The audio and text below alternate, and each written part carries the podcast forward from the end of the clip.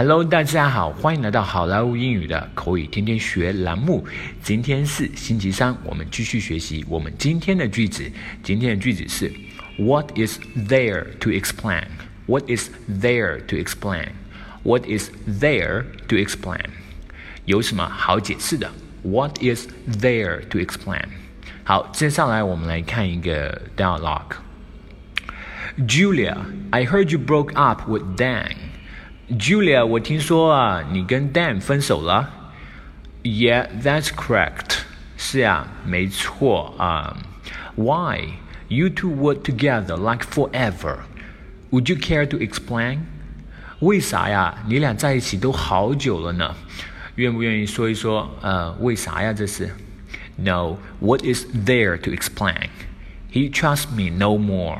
I don't trust her either. Period。不说了，有啥好说的呢？他不再信任我，我也不再信任他，就这么回事儿。Julia, I heard you broke up with them. Yeah, that's correct. Why? You two were together like forever. Would you care to explain? No. What is there to explain? He trusts me no more. I don't trust him either period.